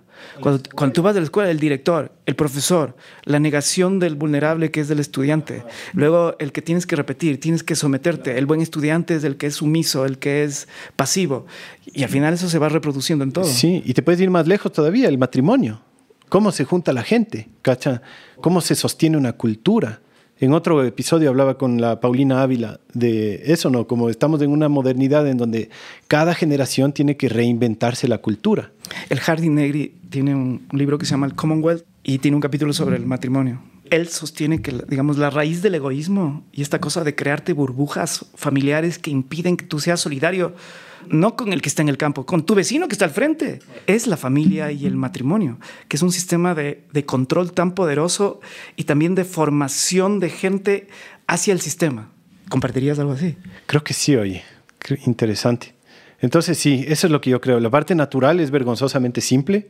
Digamos, es absurdo lo que, cómo hemos construido este sistema extractivo, explotador, cuando es tan fácil sembrar bosques, es tan fácil cacar y hacer abono, que nos hemos inventado unas cosas súper pomposas y complicadas y que, no tienen sentido, ¿no? Pero la parte social es así, es complicada. Oye, pero quiero hablar de los derechos de la naturaleza. esto de los, de los derechos de la naturaleza me parece fascinante, ¿no? Por un lado, igual no, obvio, obvio. ¿Cómo, ¿Cómo podemos asumir que la naturaleza no tiene derechos? Es una estupidez total. Pero de ahí, ¿cómo se integra eso en un sistema jurídico? ¿Es posible poner límites a los derechos de la naturaleza? ¿Cómo pones los límites? ¿Una montaña tiene derechos? ¿Un árbol tiene derechos? ¿Un río tiene derechos? ¿El mar tiene derechos? ¿Es un solo ser? Eh, ¿cómo, ¿cómo, defines naturaleza y cómo le reconoces sus derechos en un mundo en donde los humanos usamos la naturaleza y somos parte de la naturaleza? Ay, la pregunta es muy difícil, Felipe, pero voy a intentar como contestarte desde varias perspectivas. La, primera, que yo creo que la gran metáfora que nos jodió como humanidad en el mundo occidental en particular, es una que viene desde un señor que se llama Descartes y que dijo que la naturaleza es como una máquina. Y digamos, a partir de eso, la ciencia y casi todas las disciplinas miraron a la naturaleza como un objeto sin historia, sin contexto, sin vida. Este es el drama de Occidente desde la modernidad, digamos. Y fíjate, de ahí pasar, de ahí tú puedes encontrar aplicaciones, pero en todo, en la filosofía, en la medicina, en la antropología, en la, en la química, en la física, es objeto. Y puedes desarmarle, quitarle, puedes diseccionar. En mi época todavía diseccionaban sapos, hermano, en clase de, de, biología. Fíjate, era un ser que coges ahí, que está vivo y le partes en la mitad. E, e, en mi época todavía tenías estos, ¿cómo se llamaba? Estas, estas ondas. Yo justo ayer defendía la disección. Pero, pero, pero fíjate, lo, que, más allá de, porque hay un montón de cosas que uno puede reflexionar alrededor de eso. Solo para decir que yo defendía la disección si es que después se comerían al animal. De acuerdo, yo también estoy de acuerdo. si no, sí me parece una aberración. En mi época, por ejemplo, en el barrio, irse a la quebrada, ir a matar pajaritos, era, digamos, no había ningún cargo de conciencia en relación a este tipo de cosas, porque digamos la metáfora de que la, la naturaleza y todas sus manifestaciones es objeto y cosa. Y si pasas al mundo del derecho, es propiedad. Y además, si tú ves cómo se ha ido evolucionando la economía y todo, nos fuimos apropiando primero de la tierra, que fue un, que fue un movimiento bien jodido, que es el movimiento que le llaman en inglés de los enclosure, de los cercados, que es, comienza desde el siglo XII y, tardó varios siglos hasta que la gente admita que la propiedad es privada, hermano. Eso fue una lucha increíble de quienes eran, de se adueñaron de la tierra. Pero entonces, este concepto de que tú compras la tierra y tienes derecho al uso, al abuso y a la disposición, es decir, a vender y comprar, cosa, cosa. Así que ese concepto, digamos, está absolutamente arraigado en la economía. El capitalismo se basa en la lógica de que la naturaleza es un recurso que tú puedes explotar y te puedes beneficiar y apropiar y, puedes lucrar. Esto es lo que está en el mundo contemporáneo. Entonces, decir que la naturaleza tiene derechos es una idea tremendamente revolucionaria y tremendamente difícil de aplicar. Claro, y a la vez vergonzosamente obvia. Vergonzosamente obvia. El concepto contrario a la, propiedad de la naturaleza es lo común. Y lo común quiere decir que está fuera de la esfera de lo apropiable. Pero no como dicen los liberales económicos, que es porque es imposible como la luna o las estrellas, sino porque es una decisión colectiva de que no puede ser sujeto de apropiación. ¿Cuál es la diferencia del derecho a la propiedad con lo común? Es que sin la propiedad tú puedes usar, abusar y vender y comprar. En lo común, tú solo puedes usar y cuidar, fíjate, usar y cuidar. Cuando tú miras, la otra vez leía un estudio antropológico de unas norteamericanas sobre la economía en, en la Amazonía ecuatoriana. Por ejemplo, el mundo guaurani quizás es el más todavía más como que vive con la naturaleza. El 70% de ellos tienen consideración de lo común. El 30% es cuando salen a la ciudad, salen al pueblo, pero el, el, el, el 70% ellos usan la selva y cuidan la selva. La Laura Rival decía que, por ejemplo, la concepción de naturaleza y de abundancia que tienen ellos es como un árbol que tiene mil cosas ahí y que los pájaros llegan, toman y se van. Así como los pájaros llegan los humanos, sacan los frutos y se van. Digamos, esa concepción de... Y por lo tanto hay que cuidar el árbol. ¿Por qué? Porque da a comer a los pájaros, al, jaguar y al ser humano. Este, este uso, esta lógica de usar y cuidar. Eso es lo común. Chile avanza, cosa que no hizo Ecuador, en ya reconocer algunos objetos comunes en la Constitución. Están los glaciares, están los páramos, están los, los nevados, algunas montañas, algunas islas, pero ya es increíble. Sabes, estamos otra vez volviendo a esta lógica y va a ser un proceso, un proceso súper necesario Y ojalá no sea lento, Felipe, porque si es que es lento, le vamos a destrozar a este planeta con el cambio climático y la crisis. Entonces, por ejemplo, ¿qué es lo que hace la Corte Constitucional? La Corte Constitucional dice que toda la naturaleza es sujeto de derechos como reconoce la Constitución, pero cuando les llega una demanda como el río Akepi, como los manglares, como el bosque Los Cedros, como la Mona Estrellita. Digamos, cuando les llega una demanda, si ya es sujeto, como cualquier otro sujeto, si yo ahorita, digamos, te golpeo, Felipe, y te, te rompo la oreja, digamos, y me haces una demanda, ¿qué es lo que pasó? A Felipe, ¿qué le pasó? La oreja. La oreja, ¿qué es lo que tenía antes? Tiene que escuchar, tiene que... Entonces hay que rehabilitar, hay que pagar la... Igual es con el río, igual es con la montaña. No hace falta decir que la montaña es sujeto de derechos, pero cuando llegas a juicio, sabes qué es la montaña Cotacachi, sabes qué es el río Monjas. ¿Y qué es el río Monjas? Fíjate lo lindo del concepto. Vuelve a tener historia, vuelve a tener contexto y es un sujeto con vida. Entonces, el río Monjas y el río Akepi, ¿qué, ¿cómo era antes?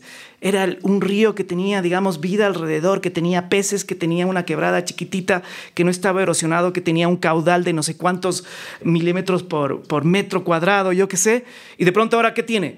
Aguas hervidas, ya no hay peces, ya no está regando, no está sirviendo, está contaminando los, los regadíos en Guayabamba, yo qué sé.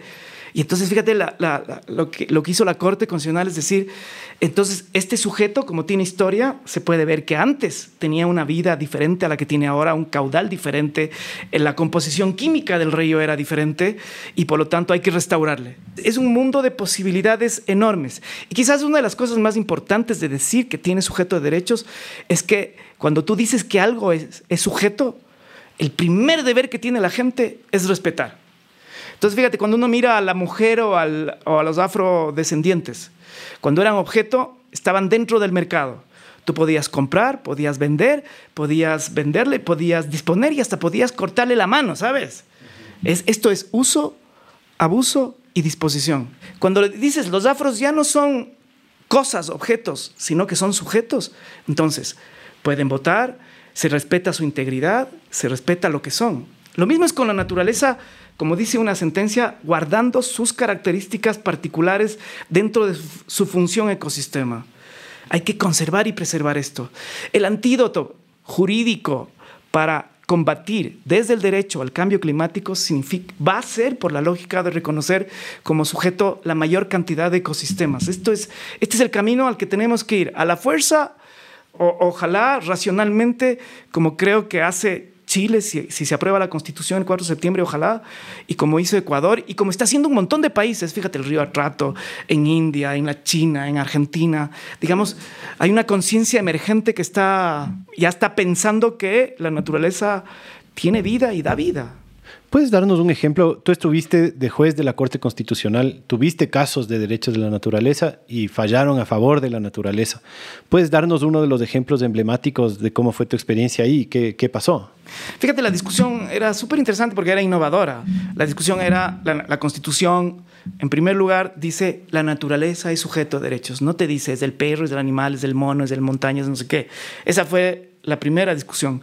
Nos pegamos un primer round con un río que al final, digamos, se perdió el caso. Era un río que se llamaba el río Chibunga en Riobamba que yo lo fui a conocer, oye, me fui a ver dónde nació ese río, me fui a bañar en la cascada. Y no salió por cosas procesales, unas discusiones ahí que tienen mucho que ver con esta cosa de qué es más importante, la justicia material o la justicia formal, pero digamos, ese es un debate en el derecho. Pero lo interesante del debate fue, digamos, el poder decir por qué... ¿Por qué la gente debería ser orgullosa de su río? ¿Por qué la gente debería ir un fin de semana a bañarse en el río? ¿Y por qué el río no debería ser una cloaca? Que es lo que pasa en casi todas las ciudades, menos en Cuenca, digamos. ¿Por qué no es parte de la identidad un río? Pero fue interesante la discusión. Y, el problema, Felipe, yo creo que al final es, es tener información, segundo, conciencia, y tercero, mirar cómo el derecho puede o conservar la contaminación o puede transformar. Eso para mí es como importante. Y esto yo creo que fue, fue súper pedagógico ahí entre los jueces y juezas y fueron saliendo los casos el último año, que fue para mí, digamos, fue una, quizás mi mayor satisfacción personal de haber estado en una corte que aplicó por primera vez de forma profunda los derechos de la naturaleza. Entonces tienes los cedros, tienes el río Akepi, el río Monjas, la Mona Estrellita, los manglares y Sinangoe Estos son los casos, digamos, ya está. Ojalá ese camino que apenas, apenas creo que se abrió la puerta, sea un camino que sigan, sigamos recorriendo los juristas, las juristas y también los jueces y las juezas. Yo, yo, yo tengo confianza de que sí, pero no hay otra, Felipe, no hay otra. O sigues haciendo lo mismo de siempre, que es destruir la naturaleza, o, o la proteges, la cuidas, y, y creo que uno tiene que aprender con humildad que no podemos vivir sin naturaleza. El aire, el agua, el alimento, ¿de dónde viene? Y esta soberbia de creer que nosotros somos superiores, y, no solo superiores, sino, la mejor especie, es una soberbia, hermano, que, no se justifica por ningún lado. Eh, desde, desde este podcast igual varias veces hemos criticado el modelo de conservación, digamos, convencional, ¿no? De irse al otro extremo, ¿no? De no solo los humanos no somos la mejor especie, sino que somos la peor especie, ¿no? Somos un asco, destruimos todo lo que topamos, no nos merecemos, no, te, no podemos topar la naturaleza, entre comillas, porque somos malos. Y también creo que tenemos que luchar contra eso, ¿no? Y buscar el, otra vez, ¿no? El camino del centro, ¿no? Porque el, el Raimundo Lavé decía en, en, otro episodio, él decía, cambiemos las palabras de cuidar el bosque, proteger el bosque por impulsar el bosque, ¿no?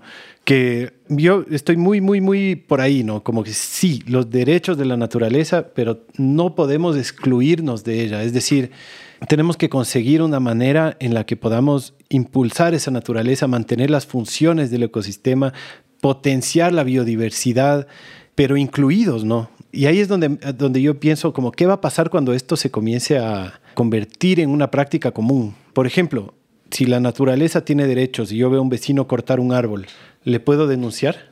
¿Cacha? Sí, sí, sí. Eh, ¿qué, ¿Hasta qué punto los humanos toda la vida hemos cortado árboles para hacer casas y, para, y, y, simplemente para agricultura y qué sé yo, ¿no? Como que hay maneras de cortar árboles que están bien, ¿no? Como estos modelos sintrópicos que se basan mucho en podas intensivas, pero a la vez potencian la biodiversidad, ¿no? Potencian la, la vida.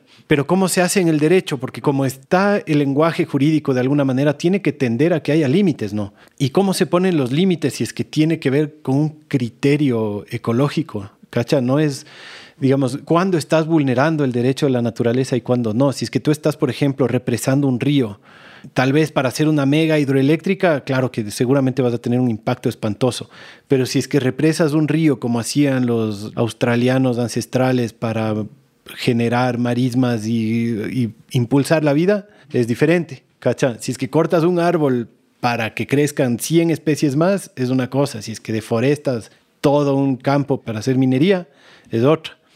Entonces, qué difícil poner límites. Difícil. A ver, te, voy a decir algunos, algunos desarrollos que hizo la Corte, que me parece que son súper importantes. El uno es sobre los principios que uno tiene que mirar cuando tiene un caso sobre derechos de naturaleza y el otro, que tiene que ver con tu pregunta, es cómo interpretar en estas tensiones que podría haber entre derechos, entre especies y entre seres humanos y la naturaleza. Pero en, en, como premisa estoy de acuerdo contigo, que ya lo hablamos con, cuando veíamos el conflicto, de que los dogmatismos y las, los radicalismos, digamos, no, funcion, no deberían funcionar, porque generas desequilibrios y el equilibrio es, digamos, buscar términos medios entre, entre unos y otros. Entonces, hay tres principios que están en la sentencia de, de Manglares, que, que son puro Fithot Capra y puro Maturana, hermano. es, es, increíble. Por, por, eso te digo, es, es tan importante que el derecho ya deje de pensar que el derecho solamente es un conjunto de normas jurídicas que están en el papel. No que el derecho tiene que mirar la vida, tiene que mirar la realidad y ahora que está la naturaleza tienes que ir a ver cómo funciona un ecosistema. Es un proceso crítico. Es un digamos. proceso crítico y, y, y, si tienes, por ejemplo, todos los casos que resolvió la Corte, hay mucha ciencia. Un lado y por otro lado hay mucha interculturalidad. Por eso en el caso de Manglares yo creo que te mandé la sentencia. Me mandaste, ¿la podemos poner en las notas? Sí, para por que la favor, vea la gente. Por favor, y ahí, ahí vas a ver que la voz, la voz de Realpe es importante. Y, y, aparece él como, ¿por qué es importante el manglar? Los científicos te dicen porque hay una diversidad de no sé qué, no sé qué pájaros, no sé qué vidas, y los otros te dicen porque además es, digamos, es mi, es mi, mi madre casi. Entonces, los tres principios son, son estos. El primer principio es de diversidad. Todo atentado a la diversidad, digamos, es una afectación a la naturaleza. En ese sentido, algún rato, por ejemplo, el monocultivo se verá como una violación a los derechos de naturaleza y en el caso de los manglares ese fue el argumento porque la, ley decía cuando el manglar esté degradado entonces se podrá hacer monocultivo. Era como una dedicatoria a las camoreneras y a la palma africana. Y la corte dice, no, al revés. Cuando esté degradado, lo que le hace falta para regenerar al ecosistema es mayor diversidad. Entonces no puede poner un monocultivo. La diversidad es una. En ese sentido, por ejemplo, el ser humano somos un problema como especie, particularmente ahora. Somos un monocultivo. Somos un monocultivo y además ahora que estamos como el 70% en las, en las ciudades y necesitas una producción industrial muy brutal para mantener ciudades tan gigantescas como es un problema en términos de derechos de la naturaleza. E, ese es el uno. El otro es una palabra de Maturana y está en la sentencia, que es autopoiesis que es esa capacidad de la naturaleza de autorregenerarse a sí misma. Que Lovelock hizo, digamos, su reflexión a, partir de la atmósfera y sacó su hipótesis Gaia, o Magulis hizo a partir de los microorganismos, que es impresionante también cómo pueden. Bueno, y tú en tu podcast de los hongos tienes esa capacidad enorme de, de mirar a los hongos con esa capacidad autorregenerativa impresionante. Entonces, cuando haces una intervención humana que pones un obstáculo, dificultas o eliminas la autorregeneración, hay violación a los derechos de la naturaleza. Si entras a la Amazonía mm. y haces un pozo petrolero de tal forma de que, la, digamos que los, y con una carretera que, y colonizas y, talas los bosques de tal forma de que desaparece el jaguar, violaste, digamos, los derechos de la naturaleza porque no permites la autorregeneración de, la... en, esa lógica, en esa lógica también, por ejemplo, este es un debate que hay que tener y, y que Maturana mencionaba lo de los castores cuando tienes una cantidad enorme de castores y estos castores están, digamos, cavando huecos por todo lado y los árboles comienzan a caerse, el ecosistema se elimina. ¿Qué hay que hacer? Hay que matar castores. Es, la misma lógica con los perros ferales, que ahora parece que es el principal problema que hay aquí en Ecuador. Más que tenías la hipótesis de que los cóndores son los depredadores y parece que son los perros, hermano, los que en las ciudades abandonan. ¿Qué hay que hacer con los perros? O sea, si están eliminando y están y el, y el perro hace un daño tal al ecosistema que el ecosistema no puede autorregenerarse, tienes que, digamos, eliminar al que está dañando el equilibrio del ecosistema. Y el otro, súper importante, es el de las interrelaciones, la vida en comunidad. O sea, entonces tienes diversidad, autorregeneración y las interrelaciones entre todos los elementos de un ecosistema. Entonces, si tú pones palma africana y esa palma africana hace que ya no se interrelacionen los animales con no sé qué, no sé cuánto, se vulnera los derechos de la naturaleza. Eh, si tú ves, por ejemplo, la permacultura, por ejemplo, cumple con estos tres. Promueve la diversidad, promueves la autorregeneración y, y estás consciente de que todos los elementos conviven entre sí. Muy bien. ¿Cómo miras a los animales, a los seres, a las especies, a los ecosistemas? Ahí hay tres principios. Dos de ellos están desarrollados en la sentencia que se llama la mona estrellita. Y el primero es la interespecie. ¿Cuál es la esencia del ser humano? ¿Cuál es la esencia de un perro? ¿Cuál es la esencia de un monte? ¿Cuál es la esencia de un árbol? Y entonces tú miras ahí. Entonces, por ejemplo, el ser humano es depredador en la historia de la vida, hermano. Entonces, decir que ahora todo el mundo somos veganos, vegetarianos, digamos, es irte contra la especie. Entonces sí, hay unos que pueden tener esa opción, pero también, digamos, es la característica del depredador. El depredador es tremendamente importante en los ecosistemas. En la historia de la humanidad, digamos, nosotros hemos sido depredadores feroces. Cuando tú miras los mapas de diversidad y cuando entra el ser humano, no, el ser humano, digamos, el, Homo sapiens o el homínido en general, hemos depredado de forma impresionante los ecosistemas. Y, Maturana decía una cosa súper interesante, porque decía, el, ser humano, a diferencia de otras especies, tiene capacidad de racionalizar y por tanto de autocohibirse sin necesidad de que utilices la fuerza, yo qué sé. Ese es el un principio, es cuál es la esencia de cada uno de los elementos. Y luego mirar. Entonces, si, si tu esencia es ser comido, digamos, no es violación a los derechos a la vida, digamos, que te coman, porque ese es, o, matar si es que eres depredador. O si vas a una sabana africana y te come un león que está muerto de hambre, digamos, el león no, en general, las especies, en general, en general, las especies, digamos, eh, viven con estas normas de la cosa.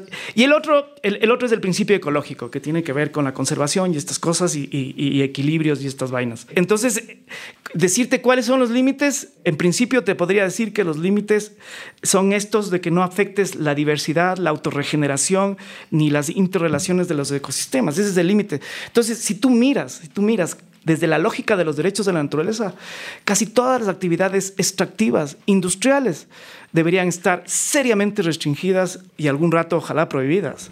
Qué increíble. No me esperaba una respuesta así de increíble. Qué bueno. O sea, esos precedentes están sentados en nuestra Corte Constitucional. Ya pasaron en esos casos en donde se reconoce la biodiversidad, la naturaleza de cada especie, eh, la autorregeneración, todo eso son precedentes legales que ya están. la mona estrellita, es, es, tan interesante ese caso, porque en ese caso dice, este es una mona chorongo, dice, por, por, el principio interespecie, la mona chorongo no puede estar en una casa, es, tiene que garantizarse su hábitat silvestre. Eso fue contra la mujer que en el fondo decía que podía domesticar una mona choronga. Entonces la, corte le dice, no, la regla general es que la mona choronga no es un animal doméstico y tiene que preservarse su vida silvestre. Pero al mismo tiempo dice, como pasó 20 años en la vida y se domesticó, digamos, ahí el derecho, digamos, hay que mirarlo en el contexto. ¿Podía la mona choronga, que vivió 20 años en la casa de una persona, salir y de pronto estar en un mundo silvestre o en un zoológico? La mona murió a las dos semanas. Hmm. Entonces la corte dice, por el principio interespecie y ecológico, uno tiene que mirar el contexto y los contornos de un caso. Pero la regla es que cada especie tiene que vivir en función de su, de su esencia animal, digamos. Qué increíble. Y igual, estas sentencias de la Corte Constitucional en la que tú participaste, son pioneras. Primera vez que pasa eso en sentencias constitucionales. No, a, ver, hay algunas que son súper interesantes. Eh, por ejemplo, quizás en América Latina la más importante en ríos ha sido la Río Atrato. Pero fíjate, hay una diferencia. Ese es en Colombia, ¿no? Ese es en Colombia. El río Atrato, porque el río Atrato surge la protección al río a partir de la concepción cultural que tienen las personas indígenas que viven alrededor del río. A pesar de que ahí no tienen derechos de la naturaleza. No, por eso te digo. Entonces crearon una, una categoría que se llama derechos bioculturales. Pero nosotros, por ejemplo, podemos ontológicamente defender la naturaleza por sí misma, más allá del interés humano o de la percepción que tienen quienes consideran la propiedad de la naturaleza. Esto es lo interesante.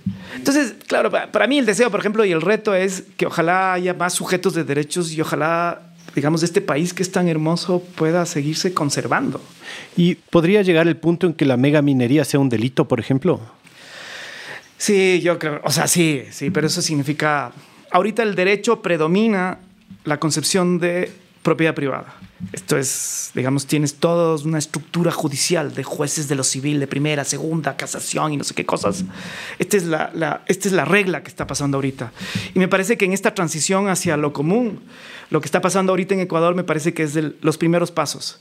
Entonces sí, propiedad privada todo, pero cuando tienes ríos, cuando tienes estas, este ecosistema, ojalá, ojalá vayan a la corte páramos, ojalá vayan montañas, ojalá vayan, digamos, selvas, ojalá vaya el Chocó andino. Y, son espacios donde se va como generando una situación de aquí no entra la propiedad privada mm. porque hay otros valores, hay ecosistemas, hay vidas que se, se, tienen que proteger. Esto me parece que es transición, yo, creo que cada vez más espero haya más conciencia desde el derecho y de los ámbitos de poder y que se vaya expandiendo esto. Es, ojalá pase esto. En su momento, la propiedad privada fue lo excepcional. Costó siglos para que la propiedad privada tenga registro y tenga un juez que le proteja. Y se logró a costa de un montón.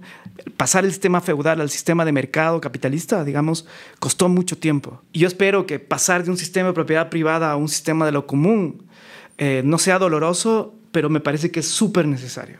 Difícil que no sea doloroso, ¿no? Es, difícil porque hay mucho interés.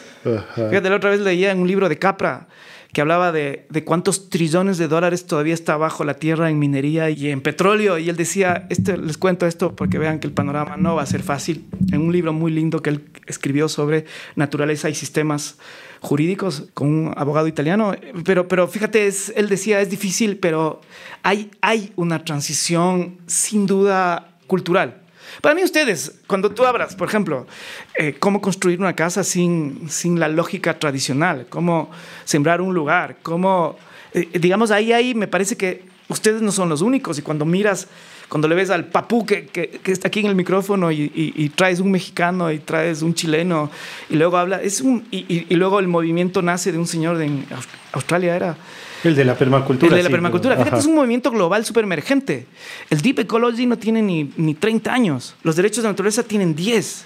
La permacultura, ¿cuántos años tiene? 50. 50. Y si sumas eso del saber ancestral de la gente de la cual ustedes aprenden mucho, digamos, es un sistema milenario de resistencias, hermano.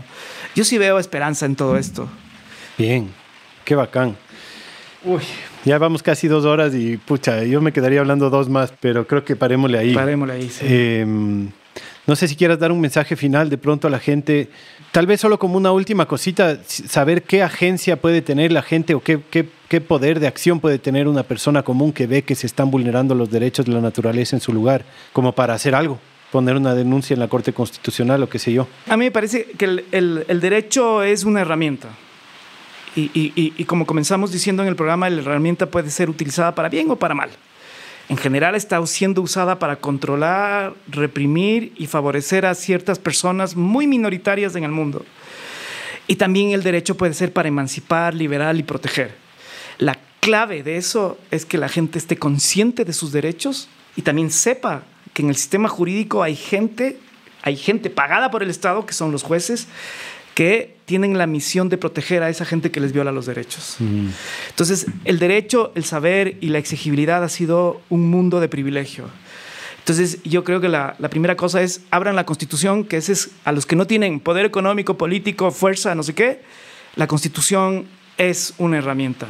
No siempre funciona, porque a veces los jueces y la función y el Estado funcionan por, intereses distintos al derecho, pero no deja de ser una herramienta. Y cuando uno mira las conquistas jurídicas, los grandes cambios, por ejemplo, el establecer el seguro social, el establecer los derechos laborales, el reducir las horas de trabajo, el que la mujer pueda votar, todos han sido conquistas de los grupos vulnerables por reconocimientos jurídicos. Ahora está reconocida la naturaleza.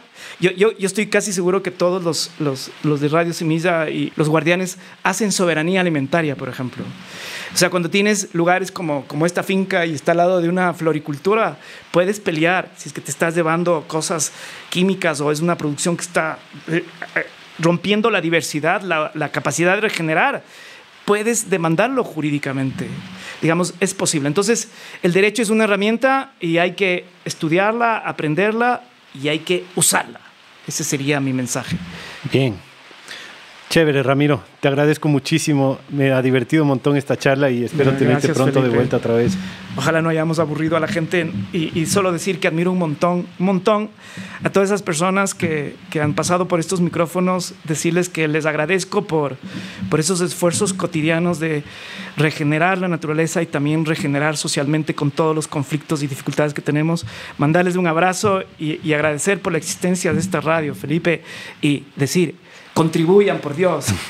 Porque me parece a mí que es un principio de reciprocidad. Yo cuando, cuando, cuando, cuando decidí colaborar con la radio, yo pensé, estoy aprendiendo tanto de ustedes y cómo puedo devolver. Y es un devolver, el, el, pagar, digamos, mi cuota anual, es un devolver no en el sentido de, de que quiero que alguien se enriquezca, sino de que quiero que siga esta escuela de aprendizaje.